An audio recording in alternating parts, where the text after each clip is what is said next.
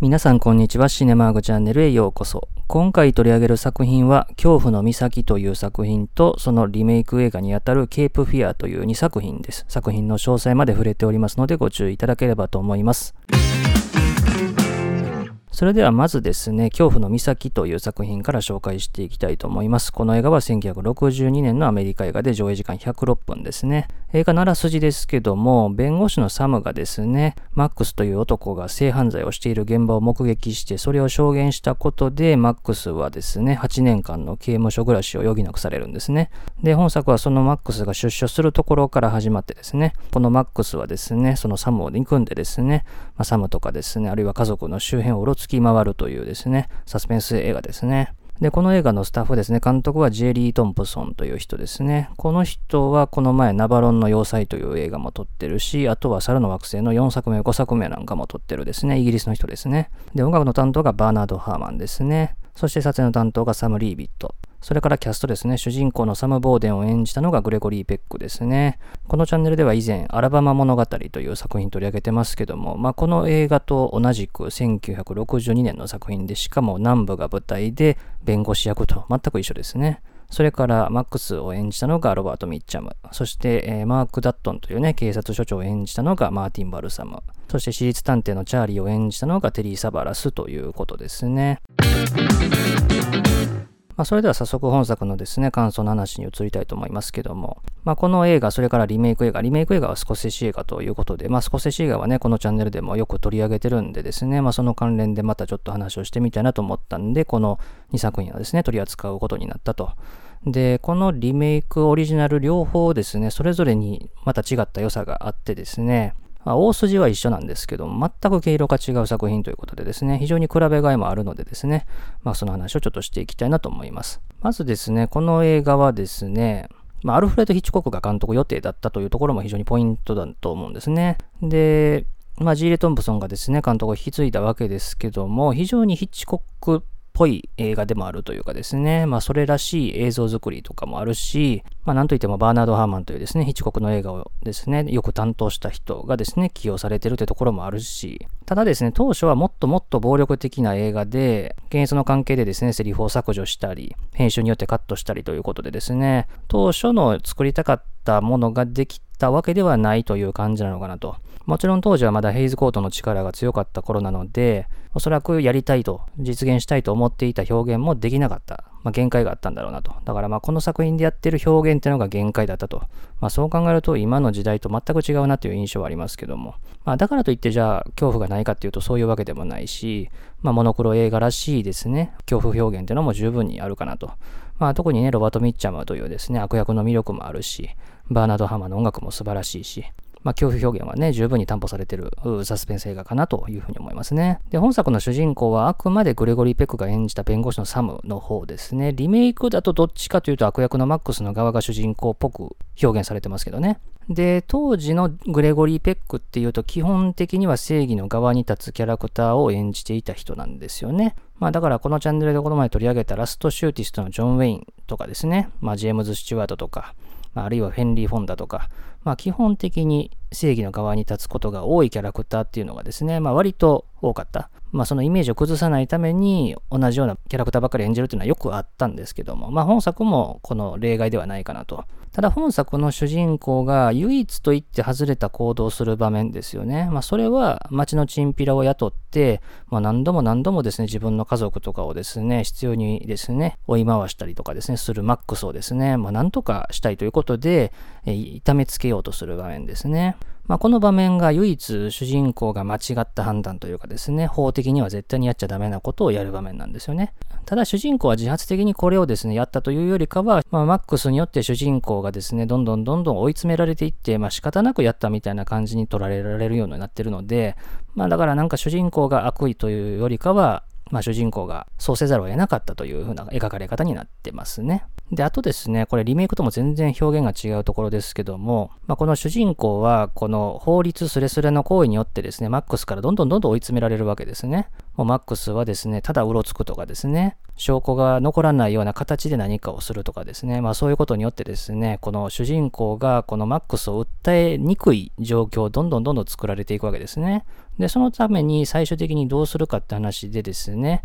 まあ主人公は奥さんと娘がいるんですけども、その奥さんと娘をですね、おとりにして、で、そのおとりにした彼女たちに手を出そうとするところで捕まえようというふうなですね、判断になるわけですね。ただこの場面ではですね、主人公がその妻とか娘をおとりにすることに対して何の躊躇もないってところはですね、全然リメイク版とは違うところだし、これがなんか当たり前というかね、感じに描かれてるのは違和感があるというかね。まあ本来家族を守る側のですね、人間として、正義の側の人間として描くんだったら、家族にですね、被害が出る可能性がある行動は避けようとするはずですけどもね。まあここはちょっとね、違うなというとこですね。で、一方のマックスはっていうと、まあレイプしてる現場をサムに目撃されて、裁判で証言されたことで8年間の刑務所暮らしになったという男なんですよね。まあ、紛れもない犯罪者なんですけども、それと同時にこの映画では8年間の刑期を終えてですね、出所したところから始まるんで、まあ、一応罪は償ったという形になってるわけですから、まあ、元犯罪者というかね、まあそういう感じなんですよ。だから彼が別になんかしようが何の問題もないというかね、ただ、そういう前歴があるだけでですね、やっぱうろついていれば不老罪に問われるし、で、犬がね、殺される場面がありますけどもね、主人公の家の。まあ、そこでもですね、証拠もないのに疑われると。まあ、これはどう考えても彼がやってるんですけども、まあ、基本的にはこのマックスってキャラクターに同情の余地っていうのは残されてはない。あくまで逆恨みをしているっていうとこですね。まあ、これもリメイクと全然違うとこですね。で、この獄中で独学で勉強して、さらには法律の知識も手に入れたマックスはですね、その法律の抜け穴を利用して次々に嫌がらせをしてくると。で、先に手を出したらダメだってことは分かりきってるマックスはですね、サムを徹底的に挑発して先に手を出させてるんですね。まあ、この辺はリメイク一緒ですけども、先に手出しちゃ絶対ダメなんですよね。まあ、これはちょっと後でも触れますけども。またですね、酒場で知り合った女性に暴力を振るうと、その女性が裁判で証言することを恐れて、自分が訴えられないことも理解してるんですね。裁判で証言するってことは、みんなの前でですね、自分がレイプされたってことを知られることになるし、そのレイプされた時にどんなことされたかっていうのを事細かに話さなきゃいけないという話ですからね、それを嫌がると。まあ、このの辺は、このチャンネル D で取り上げた作品で言うとね、セールスマンっていうね、イラン映画なんかにもね、同じことが言えますけども。で、この女性がレイプされても告訴できないってところをサムは目撃するわけですけども、まあこれを見てサムはね、もし妻とか娘が同じ目にあったらどうしようっていう恐怖を覚えるわけですよね。で、まあこういう、まあ、ストーカーとかもそうですけども、何か起こらんと警察が動けないみたいなのは、まあ、この1962年当時から全然変わってないなと。日本でも同様のことが言えますよね。今なお解決されてない問題かなとも言えるというとこですね。で、それから先ほど、まあ、手を先に出しちゃいけないって話をちょっとしましたけども、まあ、この映画って見てると西部劇へのアンチテーゼみたいにもちょっと私は思えたんですね。で、この1962年っていう時代は、まあ、まだ西部劇は作られてはいましたけども、徐々に衰退の道をたどり始めていた頃ですよね。で、西部劇でも、例えばかつてのですね、因縁のある流れ物の男がですね、まあ、偶然主人公と再会してですね、まあ、そこで二人の決闘になると。で、そこで主人公の家族がね、危険な目に遭わされてしまうとかね。まあそういう話も西部劇ではよく作られてきたわけですよね。で、しかもその西部劇の中では基本的には銃が解決の手段として用いられてきたわけですよね。ところが、この1962年での現代劇においてはですね、弁護士のサムがすぐにですね、銃に大手に取って、それで解決させるってわけにもいかないわけですよね。もちろん彼はこの映画の中盤ですね、もう怒りの衝動に駆られてですね、銃を手に取って出ていくなんていう場面がありますけども、最終的には妻の説得に応じて断念してると。まあそう簡単に銃をぶっ放すわけにはいかないってわけですよね。まあこれが西部劇の時代と全然違うわけですね。まあ、ただ西部劇の世界でもですね、ところ構わず銃をぶっ放すかっていうとそうでもなくて、一応理由があるわけですよね。相手が先に抜いたからその正当防衛として打ち返すっていうところが理屈になってるわけですよね。決闘の場面なんかもね、先に抜けっていうね、話をする場面とかよくありますけども、まあこれがベースなんですよね。で、さらに言うと、アメリカの戦争の歴史もこの辺はベースになってますよね。相手に、まあ攻撃をさせてというかですね、攻撃を受けてから、まあ最終的にはとんでもない倍返しをしていくっていうところがね、アメリカの戦争の歴史でもあるんで、この先に手を出しちゃいけないってところのですね、メッセージっていうのは、このかつての西部劇から、まあ戦争からですね、まあそういったアメリカの歴史全体をね、ちょっと思わせるところがあるわけですね。で、このですね、映画のクライマックスはですね、結局そのサムはですね、自分の家族をおとりにしてですね、マックスをおびき出してですね、まあ、手を出そうとしてるところをですね、やっつけるって展開なんですけども、基本的には殴り合いになるんですよね。で、まあ、この殴り合い自体は正直あんまり工夫がなくて、割と当時のハリウッド映画によく描かれてきた殴り合いですね。もうただ力任せに殴って、殴られてを繰り返すっていうですね。まあ、グレゴリー・ペックで言うとね、大いなる西部のチャールトン・ヘストンとの殴り合いなんかを思い出すところはありますけども、まあ、クライマックスとしてはややチープかなって印象は残るんですけども、まあ、この殴り合いに終始したことによって、結局はちょっと男らしさっていうですね、まあ、当時まだそのグレゴリー・ペックはじめ、ハリウッドのスター俳優に求められていたものに、なんかその着地した印象は残るかなとで、その殴り合いに勝った主人公のサムは最終的に銃を手に取って、もうマックスを殺すことのできる状況になるんですけども、サムは最終的に殺すことはしないんですよね。マックスを生かすことにすると。これはですね、サムがマックスの挑発に乗って、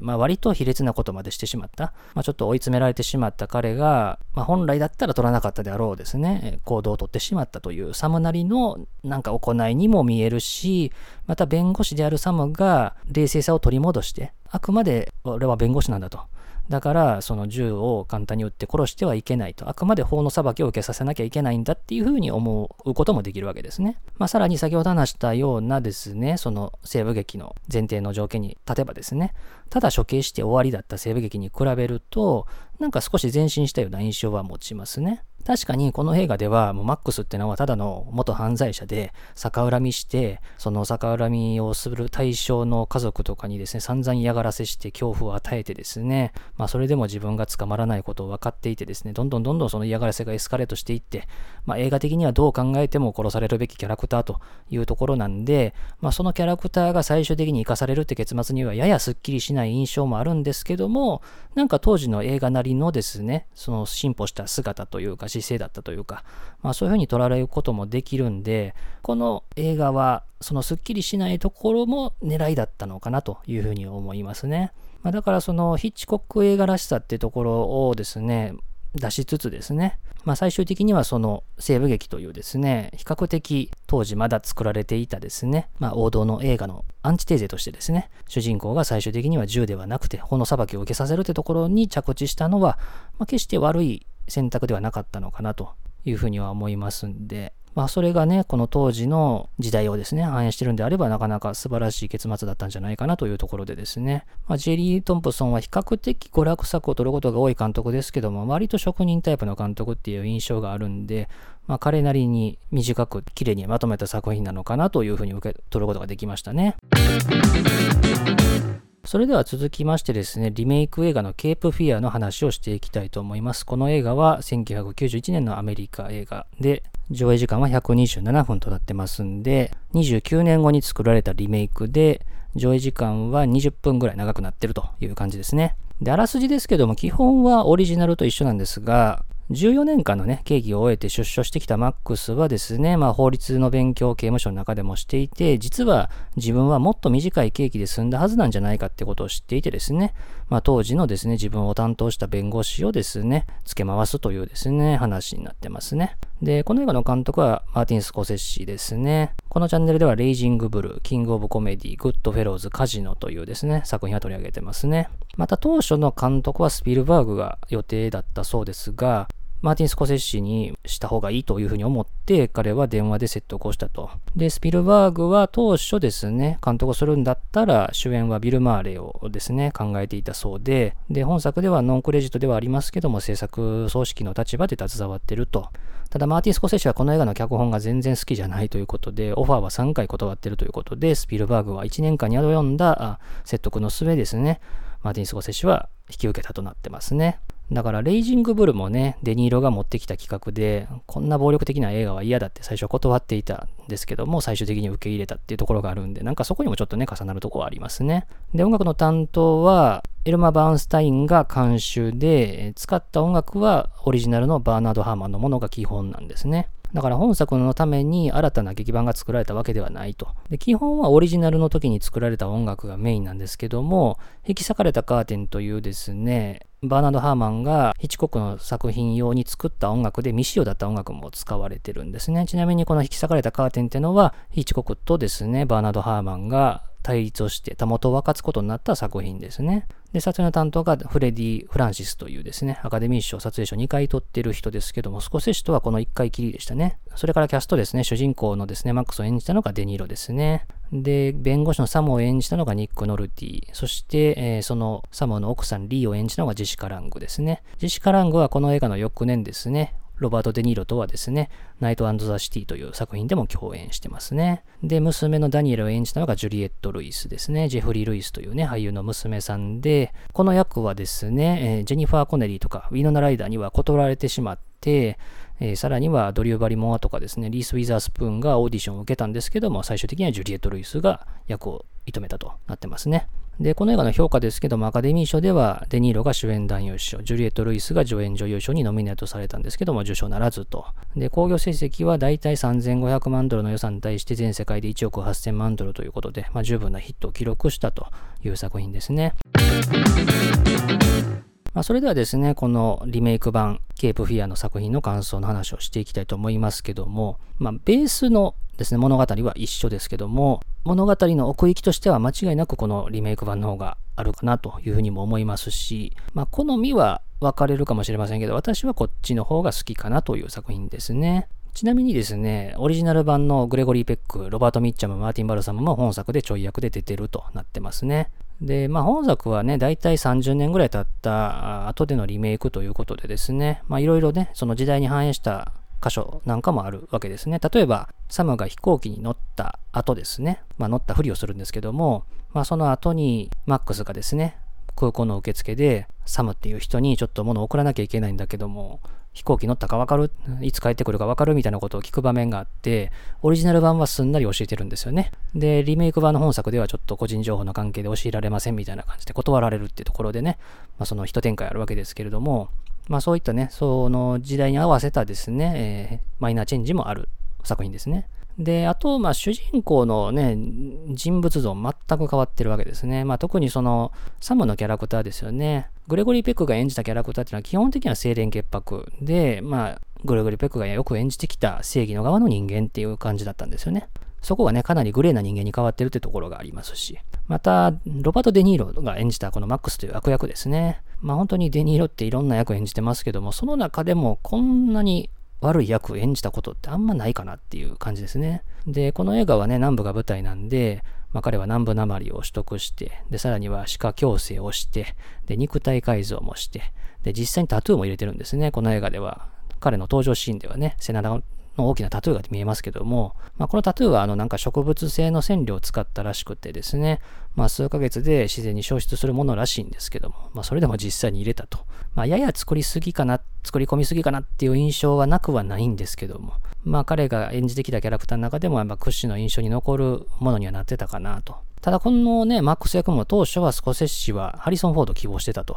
ただハリソン・フォードには断られちゃったということで、まあ、多くのキャストが検討された中で、まあ、最終的にはこのケープ・フィアーで7度目のタッグになったデニーロが組んだと。まあ、ハリソン・フォードも割と同じようなキャラクター演じてきた人ですから、まあ、この役は受けんだろうなっていう感じはしますね。で、本作のね、まあ先ほどオリジナルの話はしましたけども、そこがね、ヒッチコックっぽさを目指したっていう話はしましたけども、まあそのリメイクである本作が、まあよりそのヒッチコックっぽい感じを出してる印象はあるかなと。まあなんといってもタイトルデザインを担当したのがヒッチコックの映画で、めまい、北北西に進路を取れ最古の3回タイトルデザインを担当したソウルバスというね、まあタイトルデザインではもう名称の人ですね。この人と組んでるわけですよね。まあちなみにこのソウルバスとスコセッシはこの映画の前の年のグッドフェローズ、それからこのソウルバスにとってタイトルデザインとしては遺作になったカジノまでね、組んでるわけですけれども、まあ、そのタイトルクレジットの出方なんかもヒッチコックっぽい感じがするわけだし、あと先ほど話したようにバーナード・ハーマンの音楽をメインで使ってるわけですから、まあ、当然それっぽいね、印象が出るわけだし、まあ、さらにね、オリジナルのですね、映像作りというかね、まあ、カット割りとかも含めれば割とオーソドックスな感じだったんですけども、まあ、リメイクにあたる本作っていうのは比較的落ち着かないカメラワーク編集になってるわけですよね。もう登場人物にカメラがグイッと寄っていく、まあ、カメラごと寄っていく感じですよね。ズームインしていくよりかは。まあ、そういう感じとか。あとは観客がちょっと見たいなと思うけどちょっと映ってないという非常に気持ち悪い感じ。まあそういうところとか。あとは細かいカット割りをですね、バンバン繋いでいくっていう感じとかですね。カメラワーク、編集っていうのがですね、かなり工夫されてると。で、そんななんか落ち着く感じもないなと思いきやですね、まあ後でも話しますけども、マックスとサムの娘のダニエル、彼らが初対面する場面っていうのはじっくりとね、腰を据えて描いてるってところなんで、まあこの辺りのですね、濃淡もですね、素晴らしいし、まあ、この辺の演出編集っていうのはもう名人芸の域かなというところはありますね。で、先ほど話したように、筋書きとしては基本はオリジナルと一緒なんですけども、もうキャラクター造形が全然違うというところでですね、やっぱこれはもう別物として見た方がいいかなと。先ほど話したように、主人公のサムはオリジナルではもう正義の側の人間と、基本的には過ちを犯すことがない存在。過ちを犯すとしたら、悪役によって追い詰められてしちゃったっていう感じで書かれていた。まあ、それに比べてサムはですね、決して観客が感情移入できるようなですね、清廉潔白な正しい人間としては全く描いてないんですよね。オリジナルのサムってのは、マックスのそのレイプ現場を目撃して裁判で証言したって設定だったわけですから、まあこれはもう正しい行為ですよね。一方でリメイクにあたる本作のサムってのは、そのレイプしたマックスの弁護を担った弁護人なんですよね。で、被害者の女性が実は男遊びをするような人間だったっていう事実を知ってたんですけども、それを隠して裁判に臨んだんですね。で、その結果としてマックスはより長い刑期で刑務所暮らしを余儀なくされちゃったっていう設定に変えられてるわけですよね。ここでサムが、その被害者の女性が男遊びをしてる人間だって事実を隠した理由っていうのを語る場面があって、もし身近にこんな人がいたらっていうふうに思ったらですね、まあ、とてもそういうことを言えなかったっていうような話をしてるわけですよね。本来弁護士っていうのは、その弁護するですね、犯罪者の側に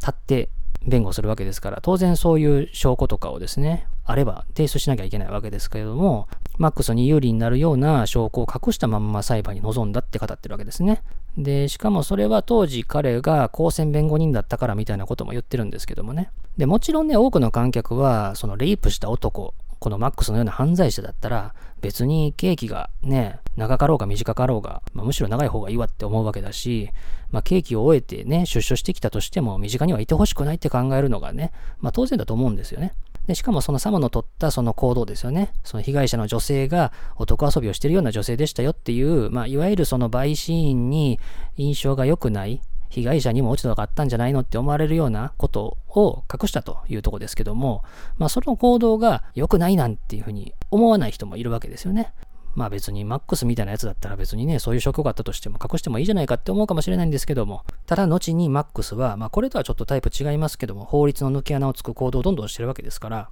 まあここは弁護士のサムも同じようなことをしたんだから、マックスに対して強く言えないというか強く出られないっていうところはなんか納得できるものがあるかなと。まあ、だからこのキャラクターの白黒をはっきりさせたオリジナルなんかよりも、まあ、多くの矛盾とか罪を抱えた人間というですね、くくりでリメイク版はかなり変更させてるんで、まあ、よっぽど味わい深いというかね、奥行きが感じられるところではありますね。さらにサムが悪いのはこれだけじゃないんですよね。なんと、ローリーという女性とですね、不倫中の身なんですよね。で、しかも後の妻のリーとの会話からですね、どうやらかつて不倫をしていてそれがバレた経験もあるというところなんで、全く懲りてない男なんですね。しかもサムとローリーというこの2人の男女が、この映画の中に初めて画面の中に出てくる場面っていうのは、あの、スカッシュをしてる場面なんですよね。で、ここのスカッシュをしてる場面の編集とかですね、カメラの置いてる場所とかもなかなか面白くてね、まあ、非常にリズミカルでですね、まあ、弾を打ち合う様子なんですけども、まあ、そこでは汗をかいてる様子なんかはまさにセックスのメタファーだなというとこですね。まあ、この辺の描き方もなかなか面白いというかね。だからまあサムは弁護士という仕事をしながら、まあ公選弁護人時代にはもう事実を隠して裁判に臨んだっていう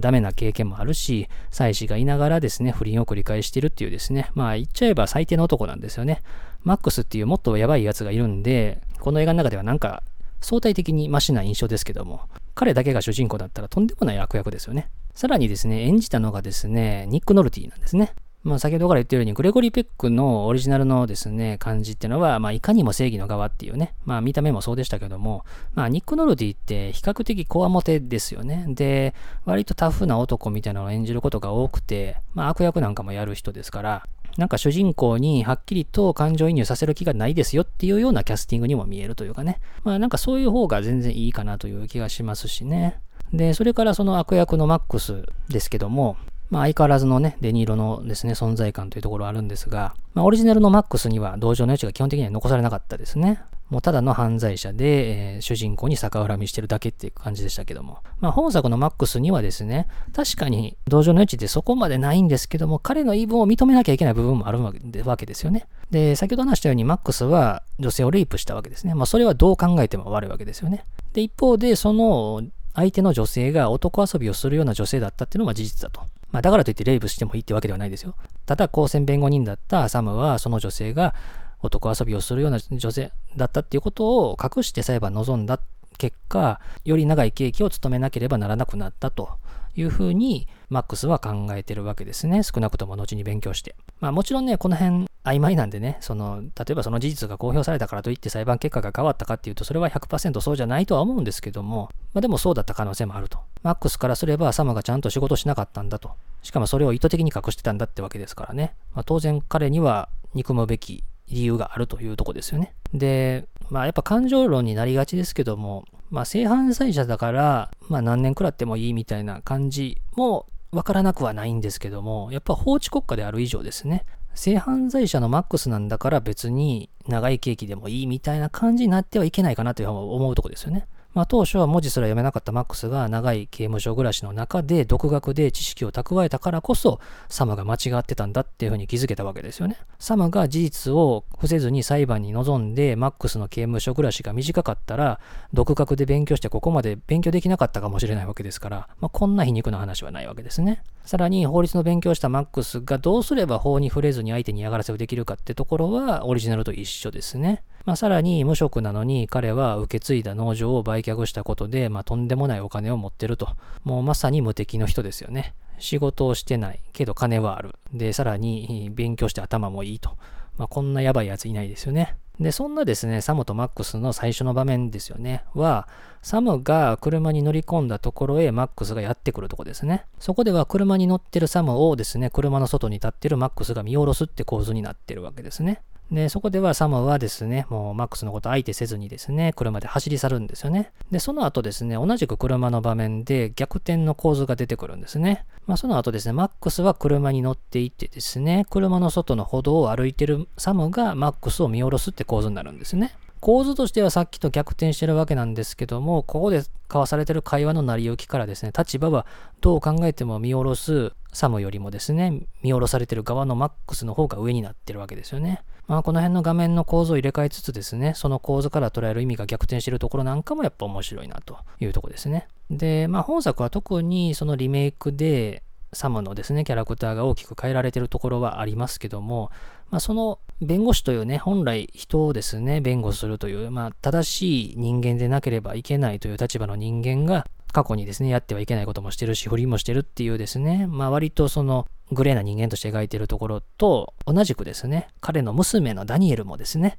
なんか人間の抱える矛盾というか、なんというかその人間の中でですね、なんか説明できない部分というかね、まあそれを抱えたキャラクターとして描かれてるわけですね。オリジナルのサムの娘っていうのはただただマックスを恐れる存在として描かれてきたわけですけれども、まあ本作のダニエル、娘はですね、マックスのことをよく思う場面があるんですね。まあもちろん彼がその犯罪者だってことを知らずにですね、ありますけれども、彼らが初対面する場面っていうのは、学校の演劇のクラスの場面ですね。マックスは演劇の教師なんだと偽ってダニエルを電話で呼び出すわけですね。で、その、まあ、演劇のですね、教室のところで、まあ、彼らの会話シーンがあるわけですけれども、まあ、ここがなかなかすごいんですね。ここの会話シーンってのはですね、複数のカメラを同時に回してワンカットで撮られたもので、しかもそれを3テイク分撮って、最終的に本編で使われたのは最初のテイクだとそうですね。まあ、先ほど話したように、この映画カメラワーク基本的に世話しないんですよね。寄っていったりとかですね、カットかバンバン割ったりとかですね、してるわけですけども。ここではですね、カメラをどっと据えてですね、